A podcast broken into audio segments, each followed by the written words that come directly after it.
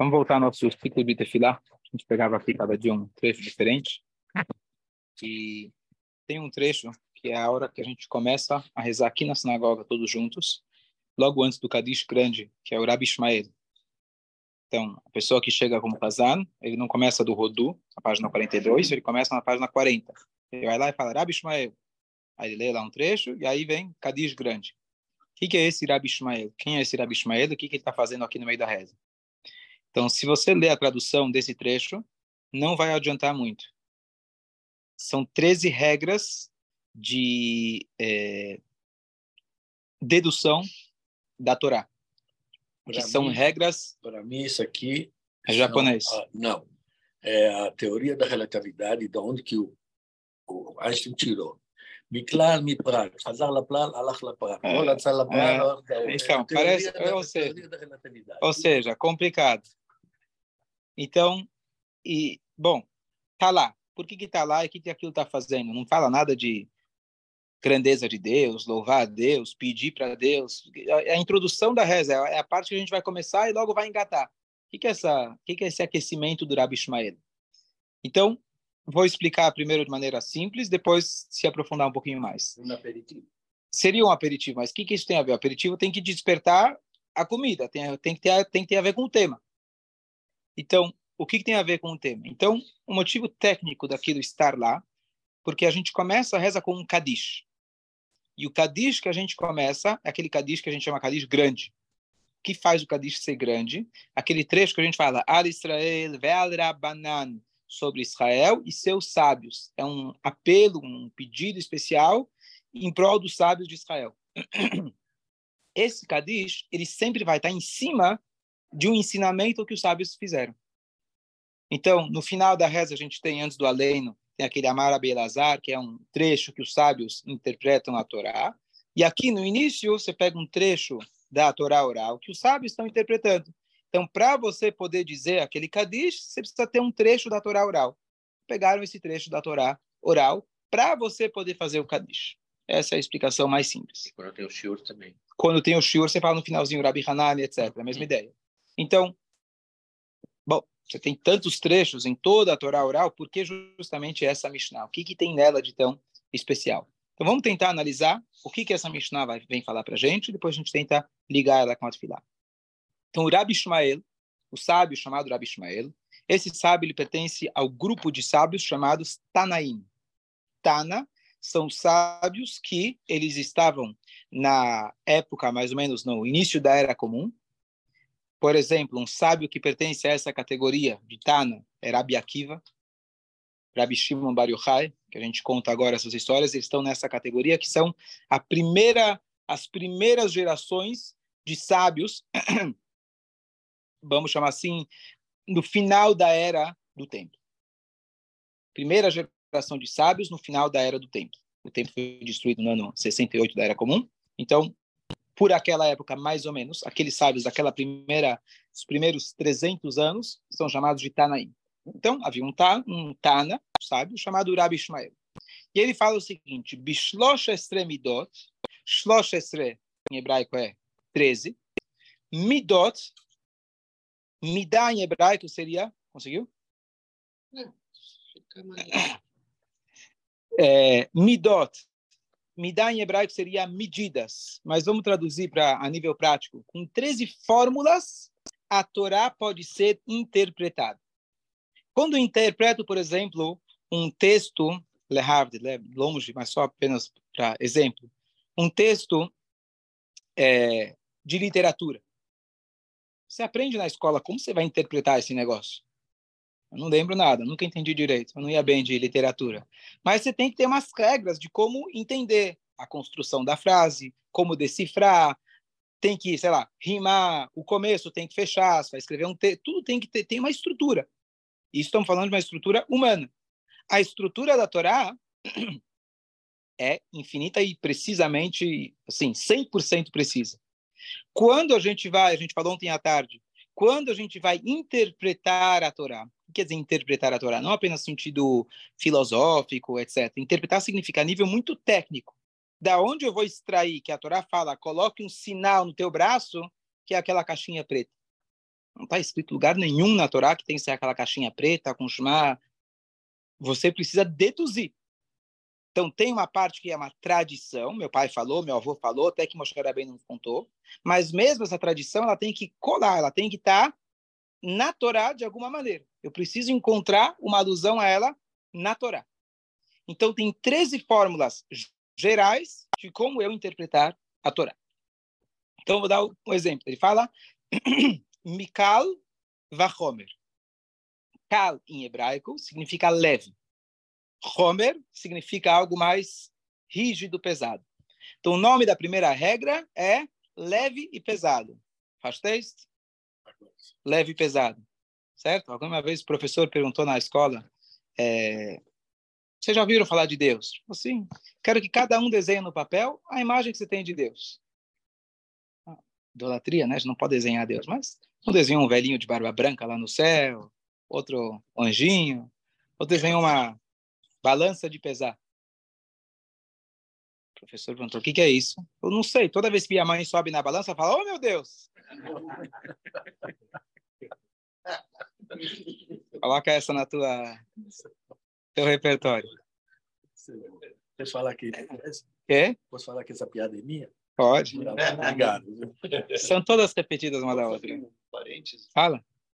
Que é, recentemente eu fui é, passar um Shabat na, na minha sogra, né? Então, no almoço, em vez de tomar vinho, tomou cerveja. Sim. E não cobriu a ralá. Sim. Ela falou, ah, quando é cerveja, não, não cobre. Eu falei, não, se, se cobre com, com vinho, Calva Homer vai, vai cobrir com cerveja, que é menos importante. Não. Não, não foi a, a, a, lógica de usar o Calva Homer, então, deixa eu explicar o que é Calva Homer, é, mas só respondendo a tua pergunta, é. não tem a ver com o assunto, mas a gente falou recentemente aqui à tarde, é. de que tem dois motivos porque a gente cobre a halá no Shabat. É. Um é para não envergonhar o, o, o a halá, porque Isso. se eu tenho vinho e pão, a brachá, primeira deveria se dar ao pão, que ele é mais importante.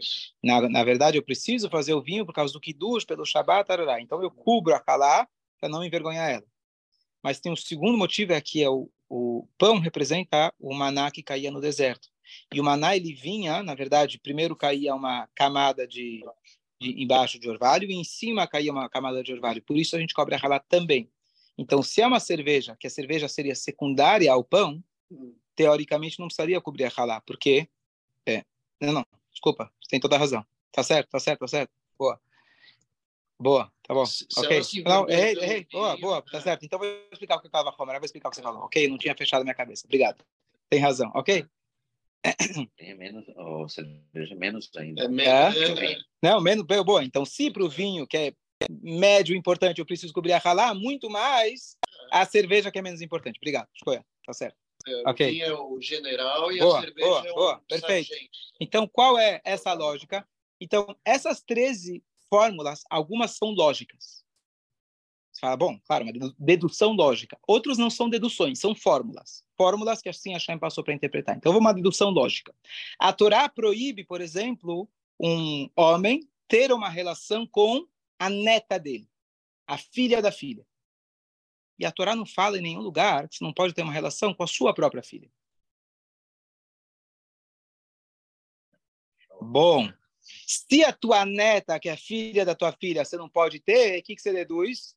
Quanto menos a filha. filha. Calva Homer, ou seja, se num caso mais cal, mais leve, o que, que é leve? Mais distante de você, tem uma geração interrompendo, você não pode ter muito mais a tua filha. Certo? Então, essa é a ideia do Calva Homer. Esse é um caso claro. A Torá não fala em nenhum lugar. Alguém que lê toda a Torá fala, bom, já que a Torá não falou, então não tem proibição. Está errado. É uma nem, proibição. Nem, nem adotiva também. Aí é outra história, mas tudo bem. Mas porque se a tua neta você não pode, muito mais a sua, a sua própria filha. Então isso é Kal Vachomer. E aí você falou, você usou essa mesma lógica em outras áreas da vida. Se o vinho que ele é, é importante, ele é secundário a Halá, por isso eu cubro a Halá para não envergonhar ela, a cerveja, que é menos importante ainda, mais motivo certo? Ainda. Muito mais motivo ainda, perfeito. Certo? Esse é o Kal Vachomer. Ok? Agora tem uma outra regra, que ela não é lógica, mas é compreensível. Qual que é? Então chama Gzeirá Shavá, que é a segunda. Gzeirá é uma regra, Shavá. Shavê em hebraico é igualdade. Uma regra de igualdade, similaridade. Similaridade. Então, o que acontece? Essa regra não é uma, uma regra que é, cada um pode fazer uma dedução, cada sábio pode chegar e deduzir sozinho. Eu preciso ter uma tradição dessa regra. Eu vou explicar. A Torá fala, coloque como sinal entre os seus olhos, referindo ao tefilim. Eu não sei sozinho que era a caixinha preta, que é o Shema lá dentro, como que se faz. Mas vamos deixar o procedimento de como fazer o tefilim, por que justo essa caixinha de lado. Vamos perguntar aonde se coloca o tal do sinal. A Torá fala, bem em Necha, entre os seus olhos. Marcelo, o que é entre os olhos? Aqui em cima? É, oh, aqui, aqui. Certo? Então, a princípio, se você ler a Torá, o texto como está lá, entre os seus olhos. Então, deveria se colocar o tefilim aqui. Havia o grupo que não aceitava a Torá oral, eles colocavam o tefilim justamente aqui entre os olhos. Ah, quem te contou que o tefilim é essa caixinha preta? Ah, isso não sei, não vou contar para ninguém, certo? Também tinha que aceitar a tradição dos sábios para fazer qualquer coisa, mas o que eles conseguiam mostrar que eles não aceitavam os sábios, eles faziam. Então eles colocavam o tefilim aqui. Por que a gente coloca o tefilim aqui em cima? Então, então, da onde vem então? Primeiro, tudo bem, Moshe Rabbeinu falou, o filho dele viu, o aluno dele viu, assim que se colocou sempre. Mas eu preciso ter também uma dica para isso na Torá. Então, existe um paralelismo, é paralelismo, tem uma frase, uma palavra igual em outro lugar na Torá. E vai ficar fácil a gente entender. A Torá fala o seguinte: não raspe o cabelo que está entre os seus olhos pela morte de alguém. Havia uma prática idólatra que a pessoa se automutilava de sofrimento quando alguém morria, e parte dessa mutilação, eles raspavam a, o cabelo. Qual parte do cabelo? Aqui, a parte que está paralela entre os olhos. Eles raspavam isso em prol da idolatria, como se fosse um sinal de luto. Eles faziam isso quando alguém morria. Diz a Torá para a gente, um judeu está proibido de ter esse tipo de prática. Raspar o cabelo, no literal, que está entre os olhos. Quem tem cabelo entre os olhos? Algumas bem, algumas, né? Mas, mas, mas a Torá fala, a Torá sempre fala sobre a maioria das pessoas. Se a Torá fala entre os olhos, não raspe o cabelo, e ainda mais, quem lê a Torá e sabia da prática idólatra, sabia muito bem que não se tratava na sobrancelha, se tratava onde? No cabelo. Então a Torá usou a palavra entre seus olhos em outro contexto, na parte que é paralela, que é perpendicular aos seus olhos, entre os seus olhos, que é aqui em cima, onde começa por isso, coloca, coloca aqui. Eu falei aqui porque é, não podemos. Né? Isso, por isso, inclusive, eu sempre vou andando consertando por aí que, que o tefilim tem que terminar aonde começa ou começava quem tinha cabelo ou começava o cabelo, tá certo? Então, você precisa colocar ele aqui. Por que é onde começa o cabelo? Porque é de lá que a gente aprende o bem na inerra. Não raspe seu cabelo entre os olhos. Ah, então o tefilim que está escrito entre os seus olhos é onde? Bem na inerra. Agora, eu não posso chegar na Torá e falar, bom, aqui está escrito Moshe, aqui está escrito Moshe, então já que Moshe subiu lá, então aqui quer dizer que Moshe subiu. Não, não. Eu não posso, eu sozinho, fazer esse tipo de dedução. Eu estou dizendo nem eu, sábio da época do, da Mishnah. Esse tipo de dedução era, na verdade, para te mostrar como na Torá a tradição que nós já sabemos, ela está tá, tá aludida também. Então eu sei como colocar tefilim, porque Moshe colocava assim, Yoshua colocava assim, e assim foi passado de geração em geração, não tem dúvida. Mas a Torá também deu, se eu estudar as regras de como a Torá foi transmitida e como Hashem quis transmitir as suas informações, eu vou encontrar na Torá essas duas palavras iguais e eu vou chegar na mesma dedução que é a tradição que nós já temos. Certo? Mais uma?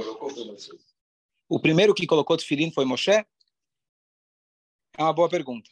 É uma pergunta é, difícil de se responder, mas podemos dizer que sim. O, o, primeiro, assim, Moshe e o povo. Ele foi ordenado junto com o povo de colocar o tefilim. É, ah, tá escrito que Jacob ele colocava tefilim, mas ele colocava não era o tefilim que nós colocamos hoje. Ele fazia um trabalho espiritual diferenciado que era paralelo ao que seria o tefilim no futuro porque o Tfilim conta da saída do Egito. você nem foi para o Egito ainda, como você vai escrever lá, saímos do Egito? Então, antes da Torá ser dada, se é que tinha tefilin, era diferente, de alguma maneira diferente. Nós colocamos Moisés. Moisés, ou seja, Hashem passou para Moisés junto com o povo, no dia que ele colocou, ele fez para todo mundo também. Não é só ele foi primeiro, no dia seguinte foi os outros. Foi para todo mundo. A mitzvah é igual para todo mundo. colocou lá em cima com Hashem? Hashem Não, ele estava lá em cima como anjo. Lá ele estava como ele viu, ele, quando ele viu as costas de Hashem que ele pediu, ele viu O nó de trás do tefilim. Sim, mas não é, mas, mas não é, mas de como fazer o tefilim, a Hashem orientou ele exatamente. Olha, você precisa pegar um couro de animal, você precisa escrever, tarará, fazer, e eles fizeram lá em produção em, em massa. Não, não temos um relato exato como aconteceu, mas a Hashem mandou colocar, providenciaram para colocar o tefilim. Aí que pediram pelo Amazon, entregaram, não sei. É, hoje- E- Sabe qual que é a brachá? Depois faz uma compra no Amazon. Sabe qual que é a brachá que faz? Birkat Amazon. Tudo tem. A brachá da coca é a coca niabitvaró. Ok? Cola. Coloca a. Vamos, vamos lá. Então, essa é uma, é, é, são duas regras. Então, uma, o leve e o pesado, que é uma conclusão lógica. Se nesse caso é proibido, muito mais no outro caso.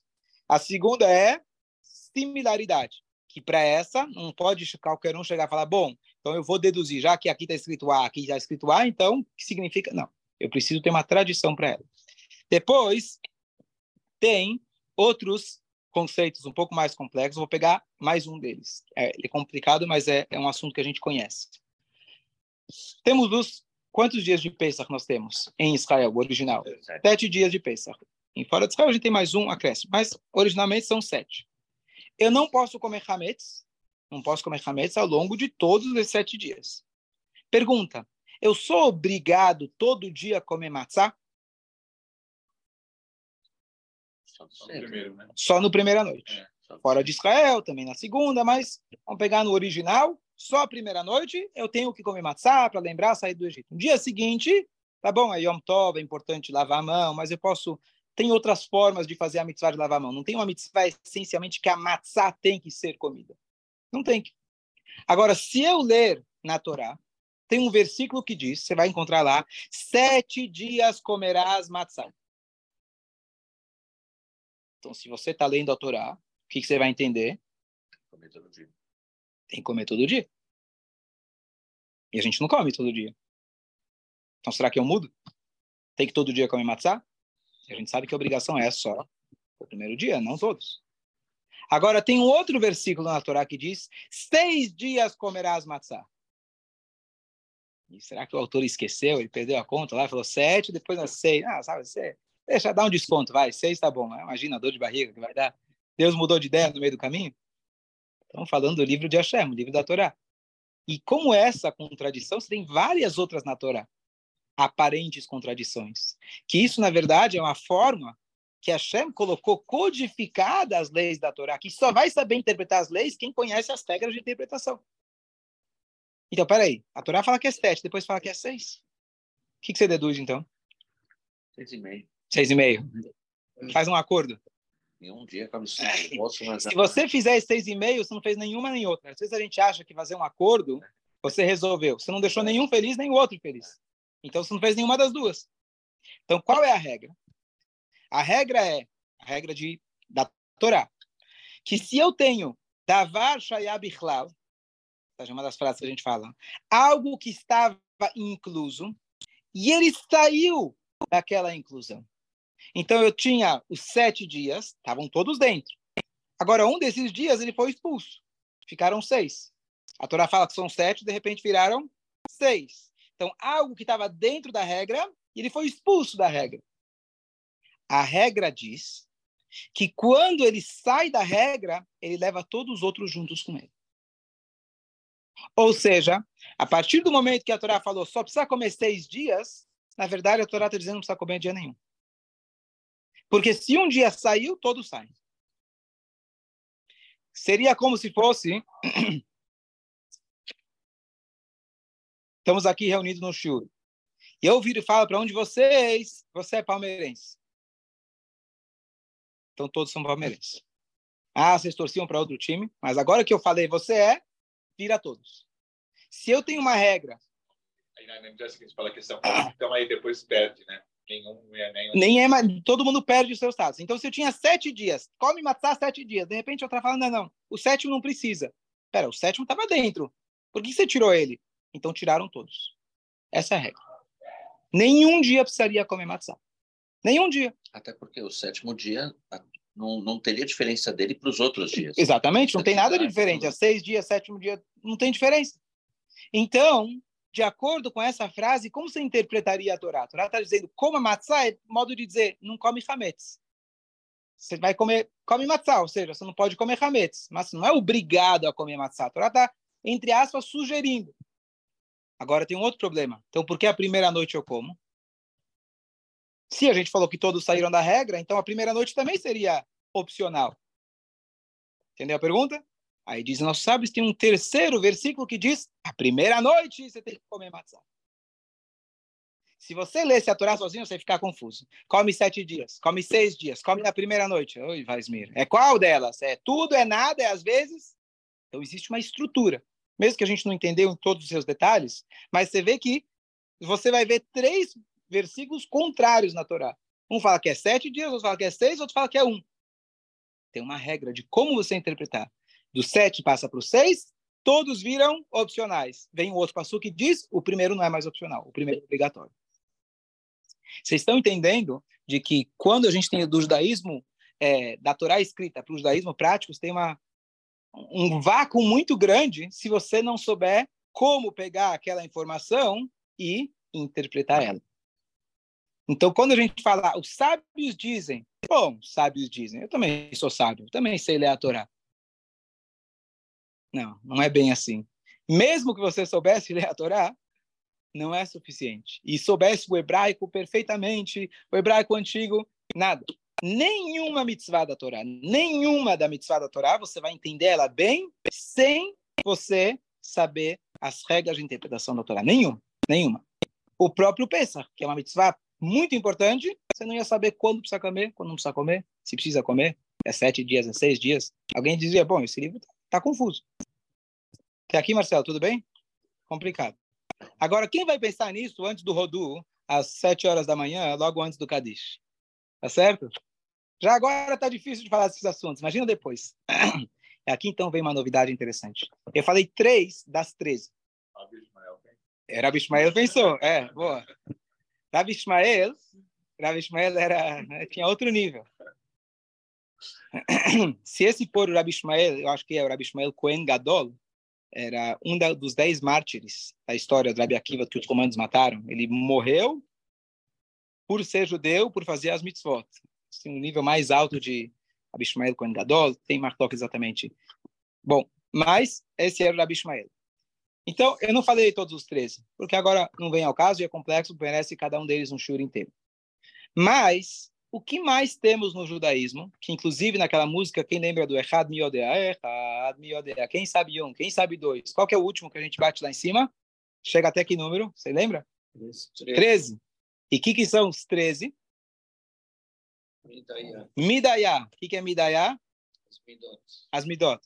Então, vamos lá. Shloshasar Miodea. Vai comigo? Shloshasar Aniodea. Vamos?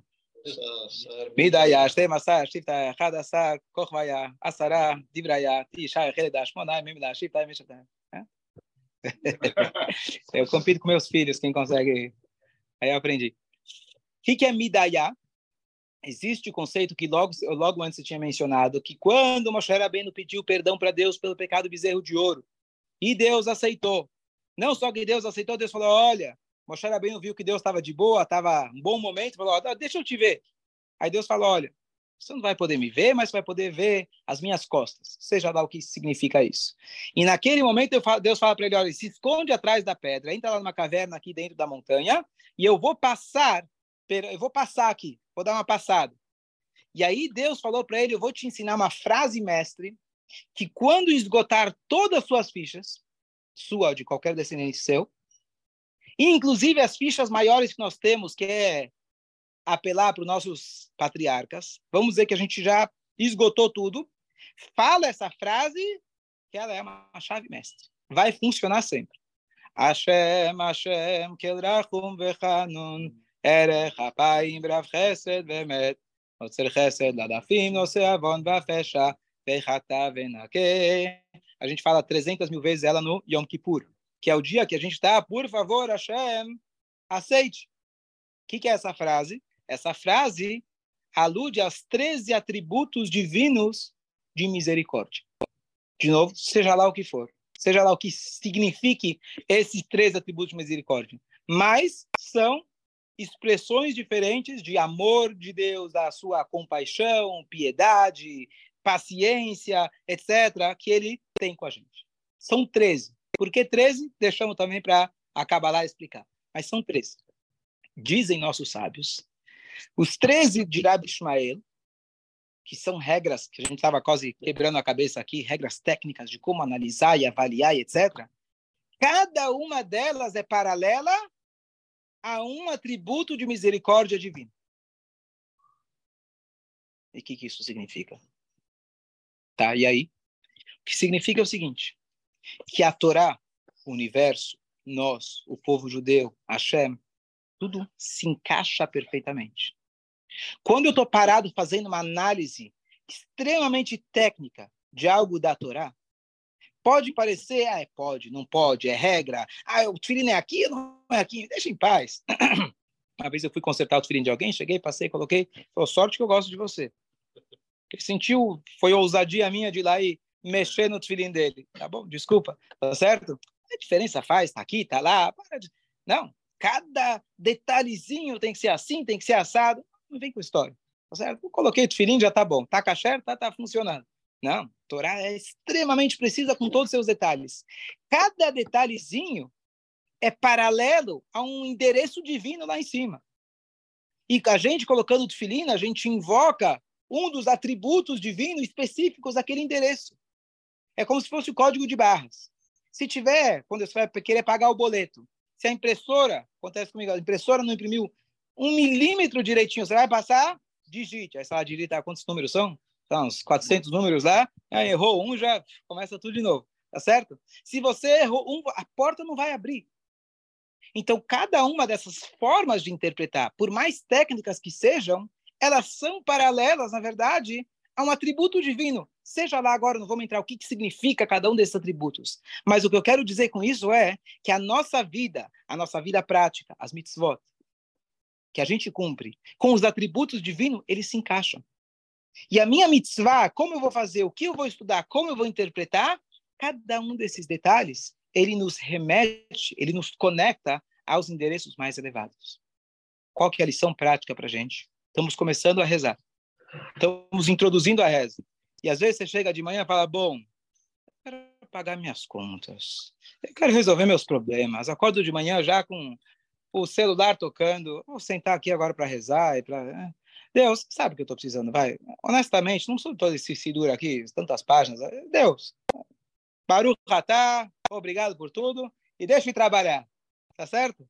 Às vezes alguém pode pensar assim: Oh, estou cansado, quero voltar para minha cama.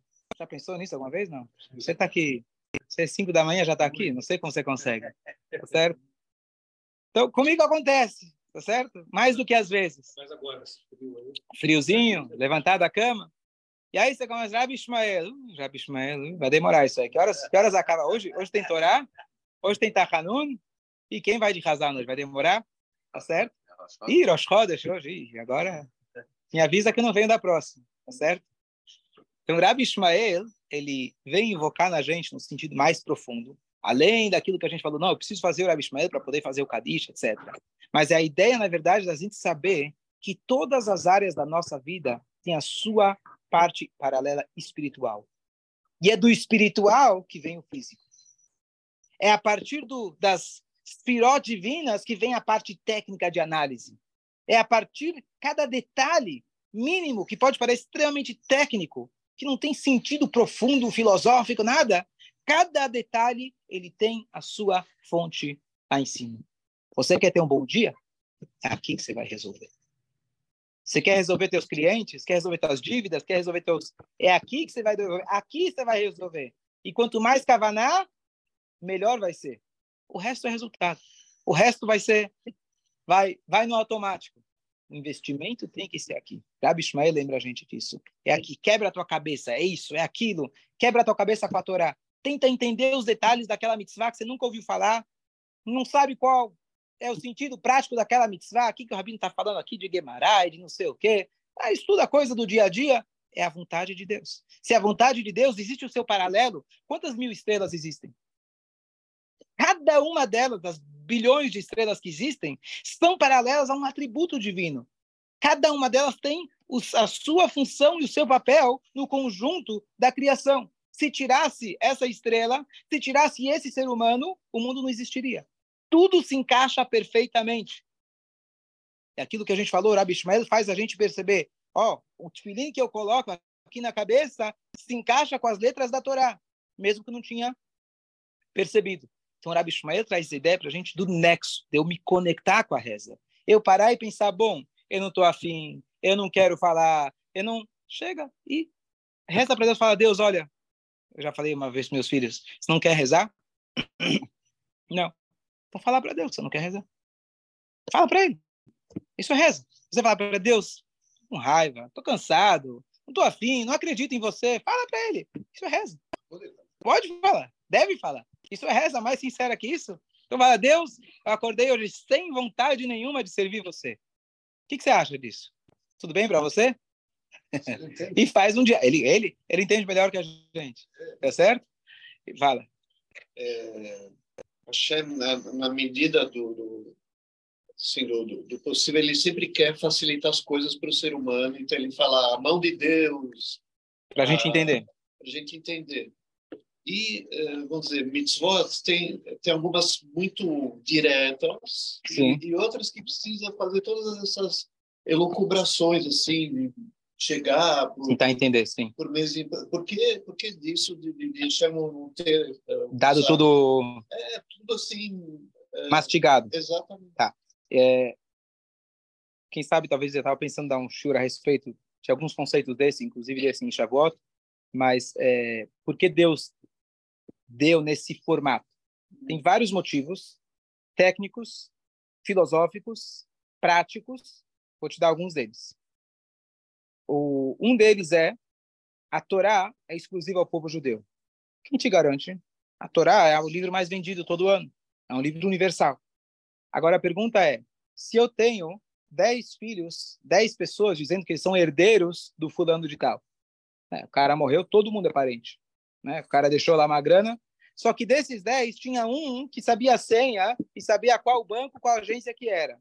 Qual você supõe que era o filho autêntico? Não é garantia, mas qual você pressupõe? Quem é que tem a chave de interpretação da Torá?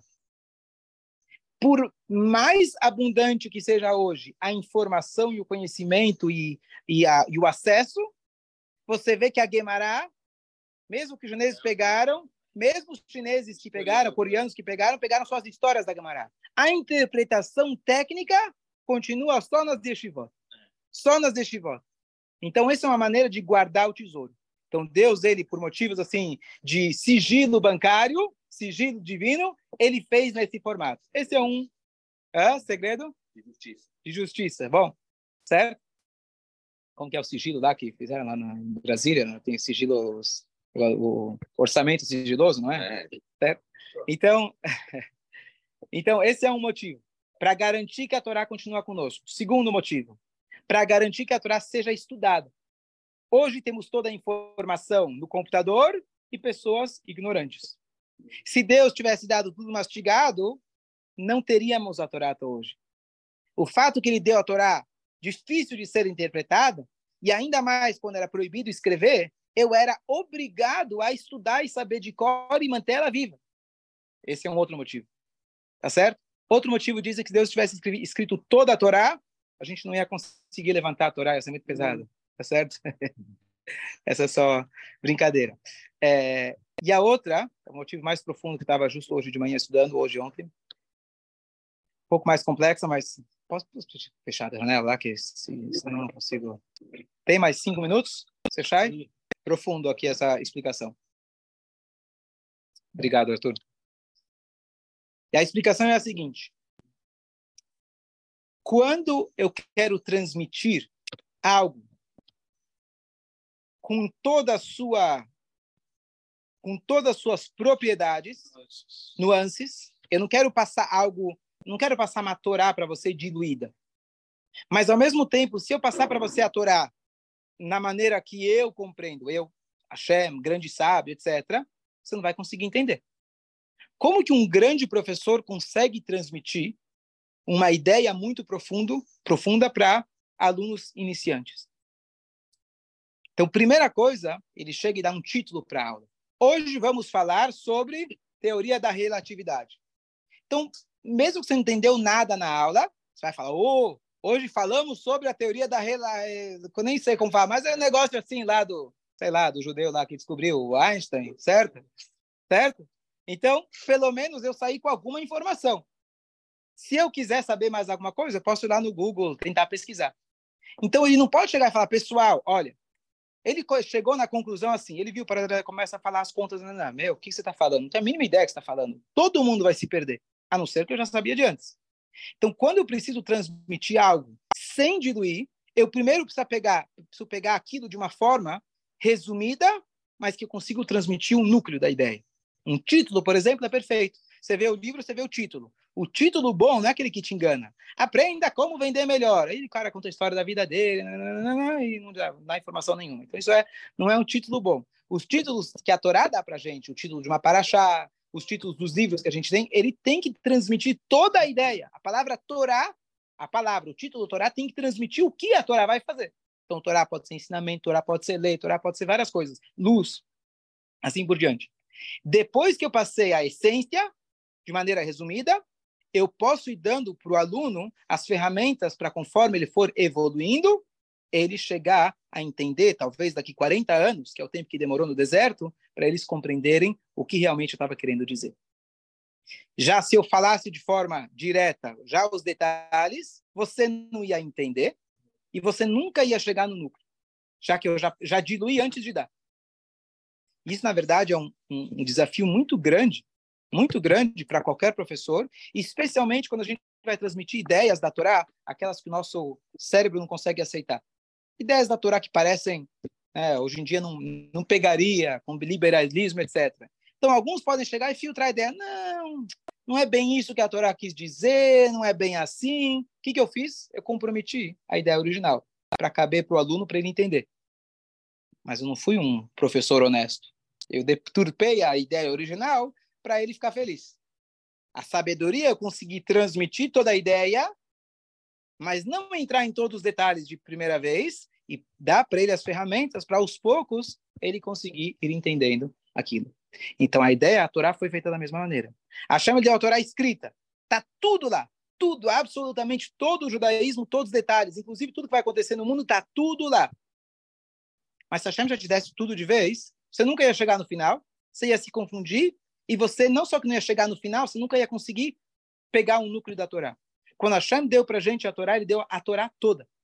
Todo Yehudi tem toda a Torá. Ah, eu não entendo nada da Torá, mas você já recebeu, tá lá. Igual, inclusive, quando você vai gerar um bebê.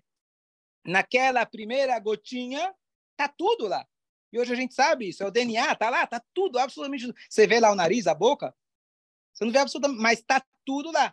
E essa é a maneira que a coisa se desenvolve. E assim, dessa gotinha, uns nove meses, aquilo vai evoluindo. E não, você não tem como dar meia gota, meio gen. Do meio gen não vai funcionar. Você não tem como de uma vez criar, claro, a Shem pode tudo, mas a ideia, criar o ser humano como, inteiro, como um todo. Você vai evoluir aquilo para que ele possa ser um ser humano completo e depois vai passar a ser independente. Então, essa é a ideia. Também é evolutiva. Evolutiva. Está escrito, sim, está escrito que a semente de Mashiach, no, no, antes de Deus criar o mundo, está escrito lá, a Itá toda voltou, vavou, a terra era uma bagunça, o caos, Veruach Elohim, o Espírito de Deus pairava sobre a água. Ruach Elohim, diz nossos sábios, é uma alusão a Mashiach. Então, Mashiach, para vir lá no final dos tempos, ele precisava estar, o núcleo dele precisava já, já no início, Deus já precisava ter colocado isso também na criação. Outro exemplo, na criação do mundo, está escrito que Deus criou. O que ele criou no primeiro dia? A gente fala normalmente a luz e a escuridão. Mas se você ler o primeiro versículo, diz: Deus criou o céu e a terra. Peraí, Deus criou tudo ou criou a luz e a escuridão? Então, de maneira de um núcleo, Deus criou tudo no primeiro dia, já estava tudo lá. Só que a cada dia ele foi. Ah, para que Mashiach chegue é uma evolução, exatamente. Exatamente. Mashiach é a conclusão de todo esse trabalho.